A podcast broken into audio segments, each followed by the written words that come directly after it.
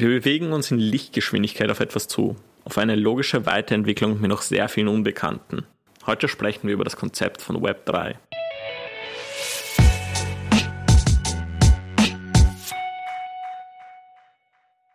Ja, ich würde sagen, wir fangen mit einer klitzekleinen Geschichtsstunde an oder kurzen Erklärung. Was war eigentlich vor Web 3? Ja. Was ist mit 1 und 2? Du hast damals in der Schule mehr aufgepasst als ich, also erleuchte uns. Also schau, 1 war einfach nur das Internet, wie es halt entstanden ist. Also die allererste Version und das war halt wie, wie eine, ich erkläre es einfach genauso wie in der Meta-Folge, mhm. weil es, glaube ich, eine Erklärung ist, wo sich jeder auskennt. Äh, Web 1 war wie eine Einbahnstraße quasi. Du hattest die Plattformbetreiber, die Content Creator, die ihre Websites online gestellt haben und du konntest den Content halt konsumieren, aber ja, das war's. Es ging halt nur in eine Richtung. Und Web 2.0 hat dann einen großen Aspekt dem hinzugefügt, nämlich User-Generated Content. Die ersten großen Netzwerke oder Plattformen in die Richtung waren halt YouTube, das dann einfach komplett explodiert ist und Facebook als erstes wirklich richtig großes globales Social Media Network oder eigentlich das Social Network, das erste mhm. richtige. Und jetzt geht's an Web 3 und Web 3, also wir, wir haben eh drüber gesprochen, so was, was ist das eigentlich jetzt? Das kann ja noch keiner genau definieren, es gibt verschiedene Ansätze. Äh, ich habe halt gemeint, dass ich finde, dass jede große Revolution muss man ganz einfach zusammenfassen können, weil wenn es eine große Revolution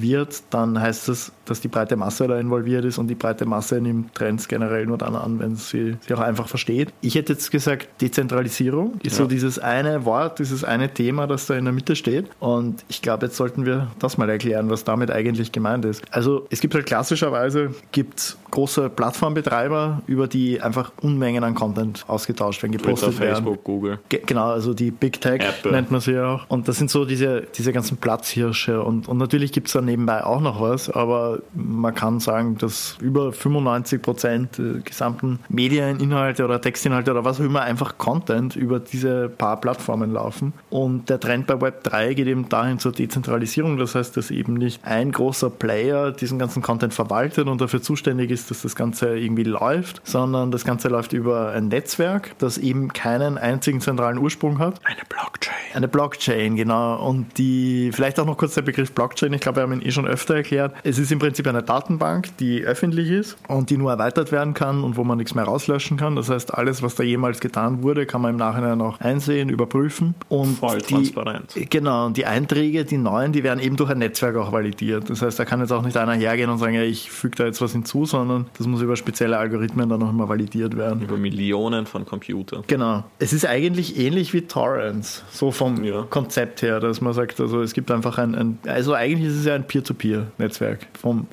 also hätte ich jetzt gesagt, also ich glaube, es ist einfach nicht ganz unähnlich, Torrents und so weiter. Genau, also soweit zur Dezentralisierung mal. Es geht eben darum, dass äh, nicht eine einzige Anlaufstelle alles in der Hand hält. Und ein großer Bereich, wo, wo das jetzt einen sehr großen Impact hatte und was jetzt seit Jahren einfach laufend Thema ist, ist halt Krypto, Kryptowährungen. Weil eine große Stelle mit sehr vielen zentralen Playern ist die Finanzwelt. Ja. Da gibt es Regierungen, äh, Staatenbündnisse wie in, der, wie in Europa, eben die EU, die für Währungen zuständig sind und eben äh, Währungen regulieren können, indem sie Währungen äh, ein, also den Bestand reduzieren oder, oder nachdrucken und so weiter. Und das ist einfach ein zentrales Kontrollorgan und sowas gibt es halt bei Kryptowährungen nicht. Es ist Magic Internet Wirklich. Money, ja. Ja, genau. Also Krypto war so das erste Riesending, wo man gemerkt hat, okay, das mit der Dezentralisierung, das kann ja eigentlich ganz gut funktionieren. Das kann man ja auch noch auf andere Bereiche anwenden, war dann so der Gedanke und das ist jetzt das, was man dann Web 3 nennt. Ja, also. So, ja,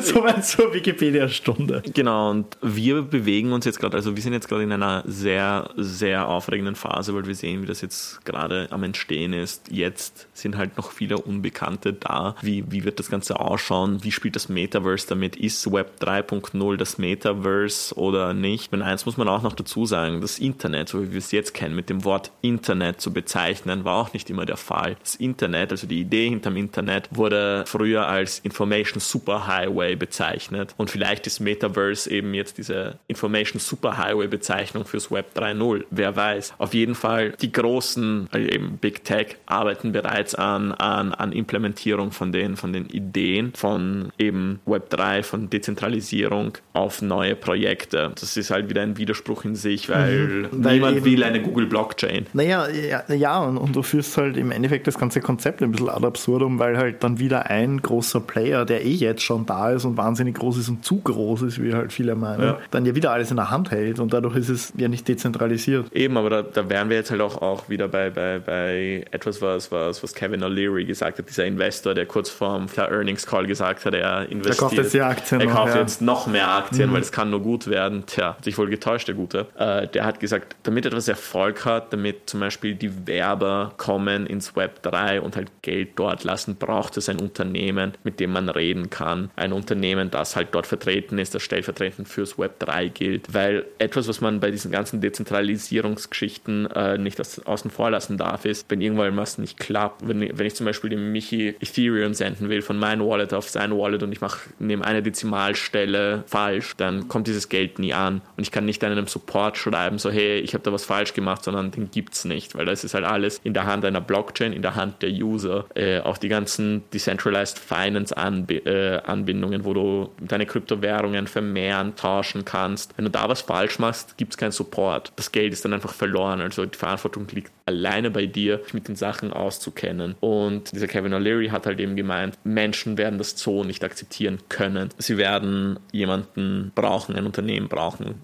an den sie sich wenden können, wenn sie ein Problem haben. Ja, das ist eben das, was ich am Anfang auch gemeint habe, dass natürlich, es gibt eben immer diese Proof of Concept Phase, wo man merkt, okay, funktioniert das überhaupt so, wie wir es uns vorgestellt haben oder wie die Vision war, aber dann muss es halt irgendwann auch den Umbruch geben auf die Massenannahme von dieser Idee, von diesem Konzept und, und das ist für mich jetzt so eine spannende Frage, also wenn, wenn die Theorie die ist, dass du nur mit einem zentralen System das durchbringen kannst und das Ganze aber dezentral sein soll, was ist es dann am Ende? Ist es dann überhaupt noch Web 3 oder ist es dann eben wieder was anderes? Web 2.5?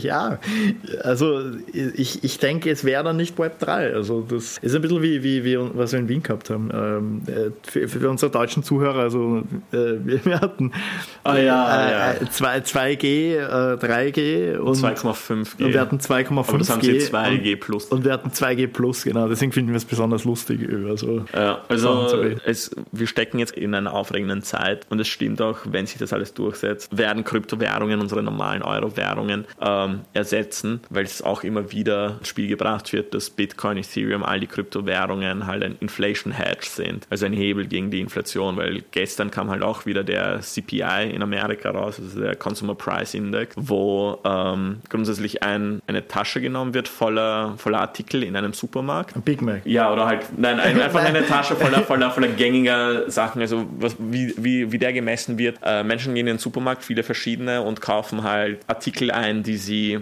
äh, die sie im tagtäglichen Leben brauchen, also, keine Ahnung, Shampoo, Essen und und und. und. Big Mac. Big Mac, ja, in unserem Fall Big Mac. Nein, es gibt auch den Big Mac Index nämlich. Deswegen. Genau, ähm, stimmt, den Big Mac Index gibt es auch. Und ja, dann ist halt rausgekommen, ähm, Vergleich zum letzten Jahr, dieser Inhalt dieses Sackers mit all den Goods, die wir brauchen, um 7,5% gestiegen. Das ist nicht sonderlich geil, ähm, weil ja, der Dollar, eben auch der Euro, verliert halt an Kaufkraft. Und es gibt ja im Cryptoverse sowas wie Stablecoins, sind Kryptowährungen, die an den Preis einer echten Fiat-Währung ähm, gebunden sind. Und da ist eine Idee fürs Web 3 eben, dass man einen Stablecoin macht, der nicht an Wert verliert. Und das ist halt auch wieder ein super interessantes Konzept, vor allem in, in, in Zusammenhang mit, Meta, äh, mit dem Metaverse, dass man im Metaverse einfach eine große Währung hat, jetzt nicht Ethereum oder Bitcoin, sondern einfach ein Stablecoin, der halt nicht Wert verliert, weil Ethereum und Bitcoin sind super volatil. Das heißt, du kannst dir an einem eines Tages mal, äh, also du kannst dir mit Bitcoin, zum Beispiel im November kommt es dir einfach so, wenn du einen Bitcoin hast, einen Tesla kaufen. Ähm, jetzt kriegst du die Reifen. Jetzt kriegst du die Reifen. Na okay, jetzt kriegst du mal die Anzahlung fürs Leasing.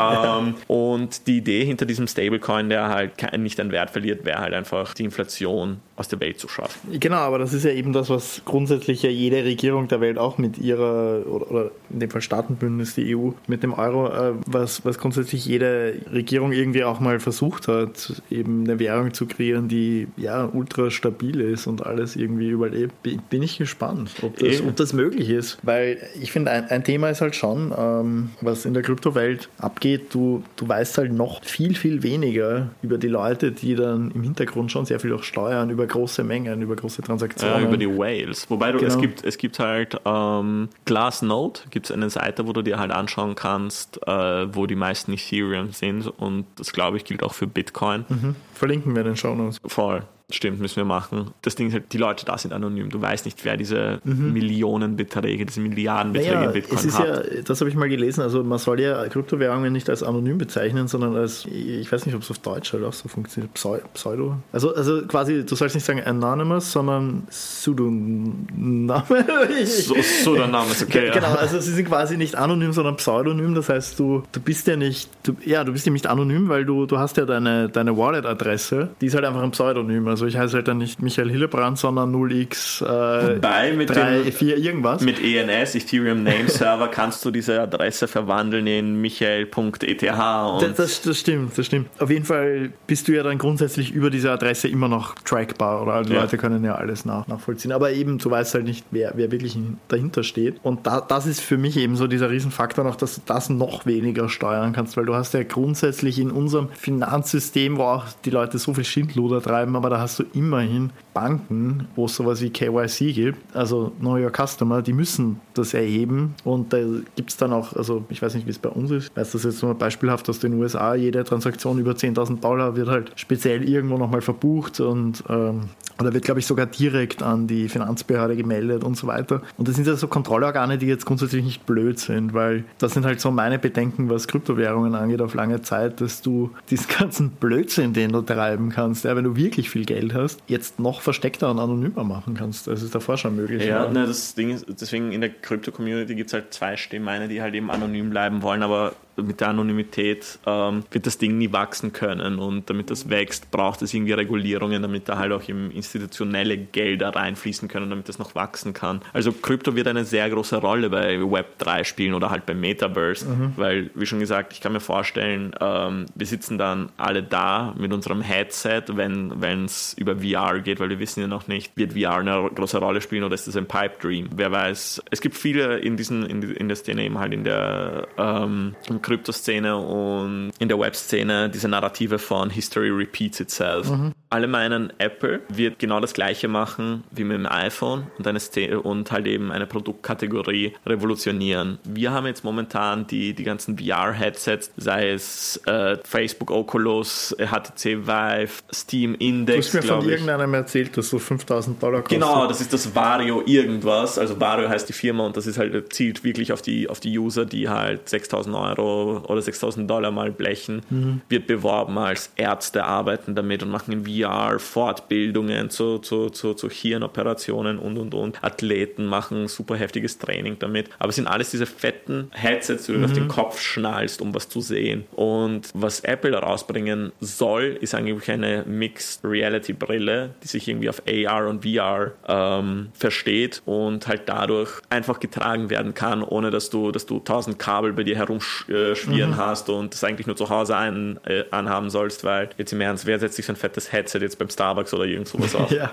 naja, es soll im Endeffekt so wie Google Glass werden. Das heißt, wir sind dann alle Glassholes. Oh ja, die Glassholes, ja. Wir hatten in Wien, glaube ich, nur wenige Glassholes. Ein Freund von uns hatte, hatte, hatte sogar zwei Paar, weil ich weiß nicht wieso, weil die, die hatte irgendwas Amerika bekommen, die haben irrsinnig viel Geld gekostet. Ich glaube, irgendwie so 2000 Euro das Stück. Ja, oder, oder mehr sogar. Um, ähm. waren auch zu groß in Wahrheit und schwer und alles. Aber das war halt vor acht Jahren glaube ich. Circa, ja. ja. Also wenn Apple jetzt da wahnsinnig viel Entwicklungsmoney reingesteckt hat, dann traue ich denen schon zu, dass sie was Geiles ausbringen. Aber das ist eben, da, da kommen wir jetzt eh schon zum Metaverse eben. Ja. Also das nächste große Thema. Also wir waren jetzt bei Kryptos und Kryptos waren meiner Meinung nach so der Wegbereiter für diese ganze Web3-Thematik überhaupt, weil es halt der erste Anwendungsfall dafür war. Nee, und sie haben die Technologie established halt. Ja, also ähm, wie, wie heißt er nochmal? Er hat ein Pseudonym, ein japanisches. Ah, Satoshi. So, genau. So, aber ich weiß nicht, er, er hat, er, es, sind, es ist ein Vor- und Nachname, aber ich kenne Satoshi.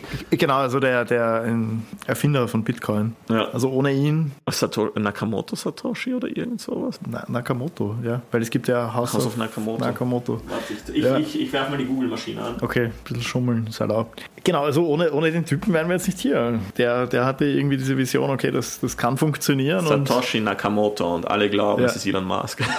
genau, stimmt, das ist ja die gängige Theorie. Genau, aber wir waren eigentlich gerade ganz woanders. Ähm, Also Krypto ist eben so das eine große Ding, das andere ist das Metaverse und das braucht das Backbone, eben diese Technologie. Und so sind wir dann auf die Glassholes und so gekommen. Genau. Und ich meine, eine spannende Weiterentwicklung, die wir jetzt haben, sind halt die NFTs, die Mhm. trotz fallender Kryptokurse jetzt noch mehr, mehr durchstarten, weil eben es billiger ist Ja. einzusteigen, wenn, wenn halt der Bitcoin oder halt die meisten davon laufen auf Ethereum, wenn Ethereum nicht gerade bei 4200 Euro liegt, sondern bei 2500. Mhm. Ähm, und viele glauben eben, dass bei den NFTs das halt auch ein weiterer Wegbereiter, eine Weiterentwicklung von Krypto ist und eine weitere Neuerung, die uns ins Metaverse bringt, die uns ermöglicht, dann Kleidung zu kaufen oder Sachen für unseren Avatar oder Sachen für unsere Metaverse-Wohnung. Wie gesagt, wenn das alles irgendwie fremd für euch klingt, hört euch die Folge davor an. Da haben wir über, über das Metaverse gefachsimpelt und wie Meta da mitspielen könnte. Aber ja, in dem Moment, wo wir jetzt gerade sind, das Einzige, was wir sagen können, ist, es kommen aufregende Zeiten auf uns zu und wir etablieren gerade unser Geschäftsmodell für den Fall, dass Web 3 schneller kommt, als wir denken.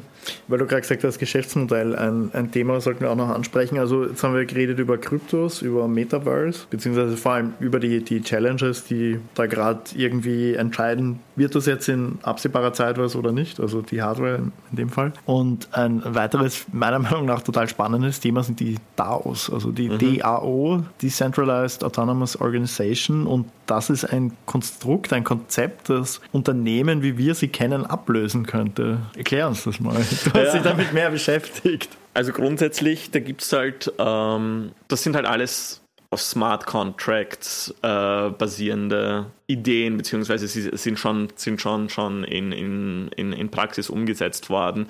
Ein sehr berühmter äh, DAO war halt das erste und das hieß einfach nur The DAO und das wurde gehackt auf, ich weiß nicht wie viele Millionen Dollar. Ja. Ähm, aber da kann man jetzt auch darüber debattieren, ähm, ob man das als Hack nennen sollte oder einfach der Smart Contract schlecht war. Nur kurzer Recap: Smart Contracts sind Contracts, die auf Solidity, auf Ethereum äh, laufen, die sich selbst ausführen äh, und sie sich selbst checken können. Also zum Beispiel, wenn wir jetzt, unser Agenturbusiness funktioniert so, wir legen ein Angebot an den Kunden, der Kunde sagt so, okay, passt, machen wir der unterschreibt das und da wird abgehandelt, okay, dieser Punkt dieser Arbeit ist getan, wir verrechnen weitere 20% vom Gesamtpreis. Na, hier kommt halt immer das, dass wir schicken dem Kunden eine Rechnung, müssen dann, dann ewig darauf warten, bis der bezahlt wird. Menschen zahlen ungern Rechnung, das ist so. Ist bei uns nicht anders, wir zahlen auch ungern Rechnungen, aber ja. Meistens trotzdem pünktlich. Meistens trotzdem pünktlich, ja. Nicht so wie unsere Kunden. Nee, und ein Smart Contract hätte dann die Möglichkeit einfach, wenn das erfüllt ist, wenn diese Arbeit erbracht wird, wird automatisch das Geld vom, vom Kunden geholt und auf unser Wallet über, äh, überschrieben, was uns administrativ weg, äh, administrative Tätigkeiten wegnimmt. Der Kunde willigt davor natürlich ein, also nur um das. Ja, ja, nein, also, äh, sagen. also äh, beim Smart Contract willigt er ein, aber wenn beide Parteien sich bei dem Smart Contract, ähm, wenn sie beide äh, damit einverstanden sind und der deployed wird und dann dies, äh, die Richtlinien darin eingehalten werden, wird auch automatisch Geld von ihm, von ihm geholt, ohne eine weitere Einwilligung, sondern es wird einfach Mhm. Ja. äh, überwiesen. Ja, ist ein Vertrag. Genau, also der sich halt eben auch selber checkt und ausführt. So kannst du zum Beispiel, das ist, schweifen wir jetzt vielleicht viel ab, ähm, Flash Loans, du kannst dir innerhalb von, von 10, äh, 10 Sekunden mehrere Millionen Dollar an Krypto ausborgen, wenn du es im selben Smart Contract definierst, dass du es zurückzahlst. Und der Smart Contract ist so, äh, so klug, dass er, bevor, bevor du ihn auf die, äh, auf die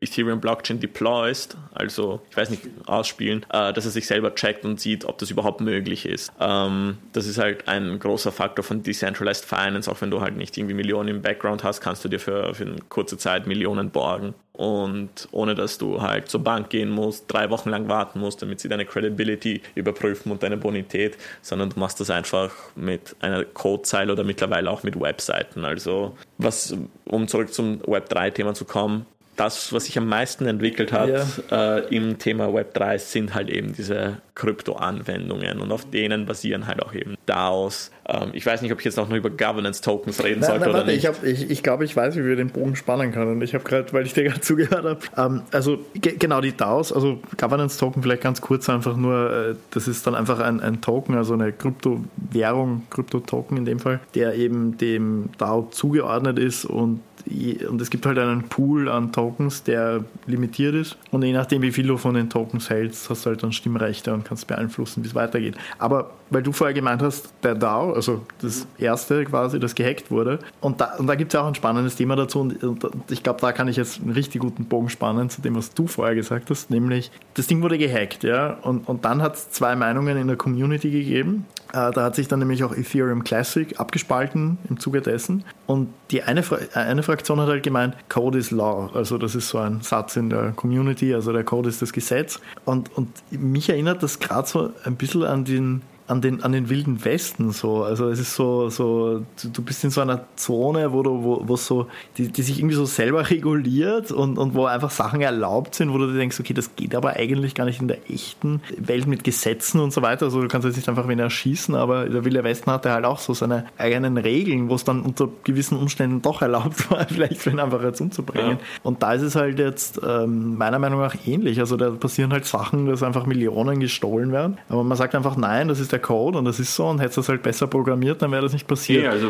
es wird auch debattiert, ähm, ob der Typ ein Hacker war oder einfach ein besserer Coder als die anderen. Genau, genau und, und eben kein Verbrecher, sondern halt er hat einfach das System besser verstanden und das ausgenutzt. Und man hat sich ja im Vorhinein geeinigt, dass man dieses System verwendet und dadurch ist es dann wieder ähm, eben nicht unlawful, also, ja. sondern es ist lawful, also es ist erlaubt quasi in diesen Spielregeln. Und das führt mich aber jetzt eben wieder ganz zum Anfang zu dem Punkt, wo du gemeint hast, ähm, dass die breite Masse es aber vermutlich wirklich nur dann annehmen wird, wenn es von außen reguliert wird. Oder wenn es ein Unternehmen gibt, das im Mittelpunkt ja. steht. Und, und ich glaube, das wird die spannende Frage. Was ist notwendig, damit das Ganze massentauglich wird? Ich meine, das, wir haben jetzt, äh, also wenn man sich das anschaut, die Crypto-Adoption ähm, also wie viele Menschen sie in Krypto investieren und Krypto tagtäglich benutzen. Weil, wenn man die Graphen drüber legt, also das ist eine, eine Studie, die von, von, von Crypto.com, einer Kryptobörse, naja, unabhängig. Ein bisschen biased. Äh, ja, ja, aber es wurde von einem unabhängigen Institut aber, gemacht. Aber du hast gerade wieder unabhängig gesagt, dass so halbe Anführungszeichen. Naja, aber Crypto.com hat die Studie be, äh, beauftragt und bezahlt, aber die, die, die äh, Studienverantwortlichen waren ein un, äh, unbiased Unternehmen mhm. und die haben halt äh, haben die Erkenntnis gesagt, Krypto hat dieselbe Adoptionsrate wie das Internet früher. Mhm.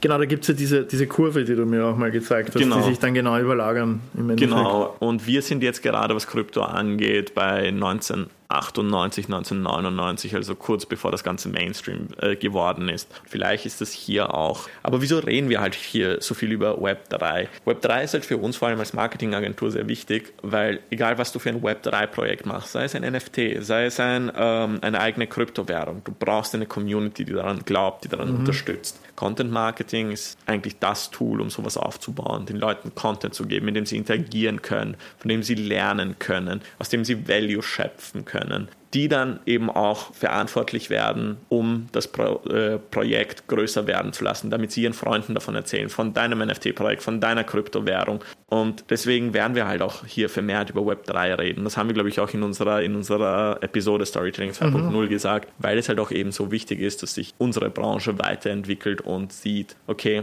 da ist Potenzial, dahin müssen wir arbeiten, wir müssen uns neue Tools beibringen, wir müssen neue Konzepte erforschen. Ich denke mal, diese Ära von Kunde kommt zu dir, will irgendwas mit dir machen äh, für sein Marketing oder für sein Branding oder so. Das ist schön und gut, aber man muss aber das wird irgendwann mal auslaufen und man muss sich auf die Zukunft konzentrieren. Und für uns ist eben Krypto, Metaverse, Web3 die Zukunft und desto schneller wir da an Bord sind, desto schneller haben wir die Nase vorne, wenn das mal Mainstream wird. Ja, es, äh, worauf ich auch richtig gespannt bin, was für neue Tools in den nächsten Jahren kommen, weil was wir jetzt gerade machen, jetzt, jetzt gibt es so äh, eine neue technologische Basis, die langsam erforscht wird und sich langsam durchsetzt. Und damit kommen ja auch schon teilweise neue Tools, also die jetzt nicht komplett neu sind, aber, aber in unserem Space auch, also Discord zum Beispiel, ja. haben wir darüber geredet. Discord ist eigentlich irgendwas für Gamer, ja, die halt gemeinsam zocken und sich austauschen wollen. Aber jetzt wird das auf einmal verwendet, um NFT-Projekte zu promoten, was eigentlich komplett fernab ist von Gaming und so weiter. Und, ähm, es ist jetzt ein Community-Management-Tool. Ja, genau, aber es wurde halt zweckentfremdet. Und dann ist eben die Frage, was werden aber jetzt für dezidierte Tools kommen, die wirklich auf Web 3 dann ausgerichtet sind. Eines gibt es ja schon, da wolltest du, glaube ich, drüber reden, das war dir noch wichtig, Metamask. Ja, vor allem Metamask. Also das ist äh, grundsätzlich, Metamask ist eins von vielen von diesen Browser-Wallets, also da, wo du deine Kryptowährungen drinnen hast, wo du, also wirklich deine digitale Geldbörse. Da das hat eine Chrome-Extension, ich glaube, das war der Grund, warum es so verbreitet ist. Genau, jetzt, genau, genau. Es ist eine Chrome-Extension und es unterstützt sehr viele Tokens. Also sie arbeiten auch etwas äh, äh gerade daran, zum Beispiel das Solana Network, also eine eigene, eigenständige Blockchain zu, äh, auch zu unterstützen, weil momentan sind sie eher auf Ethereum und andere und Bitcoin können sie, glaube ich, auch. Äh, man muss halt immer nur die Netzwerke hinzufügen, aber Metamask soll halt in Zukunft unser Schlüssel für alles sein. Aber wenn wir jetzt auch schon über die, die verschiedenen äh, Network-Types reden, also wie zum Beispiel Solana, Avalanche, Ethereum, Bitcoin, etwas ganz Wichtiges fehlt noch, damit sich das Ganze durchsetzen kann, und zwar Interoperabilität. Mhm. Ja, ist wie, wie bei den VR-Headsets. Es braucht einfach Standards und im genau. Moment hast du halt. Äh also Polkadot arbeitet zum Beispiel daran, dass, ähm, dass sie halt ein Standard werden, um zwischen Blockchains zu kommunizieren. Vielleicht ist das eh der Way to go. Das ist, weil, weil, weil die Blockchains werden nie untereinander kompatibel sein, weil sie auch eins oder, oder nicht alle, weil sie unterschiedliche Ziele verfolgen. Du hast ja einerseits irgendwie Solana, das komplett auf Breakneck Speed aus ist, aber jetzt und nicht umweltschonend ist. Weil genau, aber aber, aber so wie ich es mitbekommen habe, ist Solana jetzt nicht darauf aus, dass sie alles abdecken. Und ich habe das Gefühl, Ethereum versucht das aber gerade. Ethereum will der App Store von Web3 werden. Ja. Genau, und, und, Solana will einfach schnell sein. Also äh, dann gibt es, Avalanche hat auch irgend so ein spezielles Nischenziel, das habe ich jetzt nicht so auf dem Schirm. Äh, Avalanche ist halt im Gegensatz zu Ethereum sehr sophisticated, aber da würden wir jetzt halt sehr, sehr abdriften mit all den Sidechains. Genau, aber, aber vielleicht, ähm, darauf wollte ich zurück, vielleicht ist das eh wirklich der Way to go, dass es sowas wie Polkadot gibt, das einfach versucht, auch laufend, wenn neue Blockchains dazukommen, die dann für bestimmte Anwendungen interessant sind, dass es einfach ein Netzwerk gibt, das halt alle irgendwie vereint und miteinander reden lässt. Ähnlich wie, wie wenn ich zum Beispiel denke an dieses äh, Zapier oder wie das heißt. Das ist so ein Service, wo du, wo du, wo du irgendwie, keine Ahnung, du kannst äh, Slack mit äh, deinem Kalender verbinden zum Beispiel oder keine Ahnung. Also so eine Schnittstelle, die einfach zwischen verschiedenen Apps kommuniziert. Ja, also die äh, also arbeiten an Inter äh, Interoperabilität Qualität sind ja schon am Laufen. Zum Beispiel, ich glaube, vor ein paar Wochen, jetzt wo dieser Podcast rauskommt, äh, gab es mal wieder einen Hack oder wenn man jetzt überhaupt Hack noch sagen darf. Ähm, Nein, er war einfach nur besser. Ja, zwischen, zwischen einer Bridge, zwischen Solana und Ethereum und das ist halt der Big Deal, weil das wurde halt immer als Konkurrenz gesehen, aber wenn die miteinander reden können, ich glaube, das wird ein großer, großer ähm, Schritt in Richtung Web 3 und eben Krypto.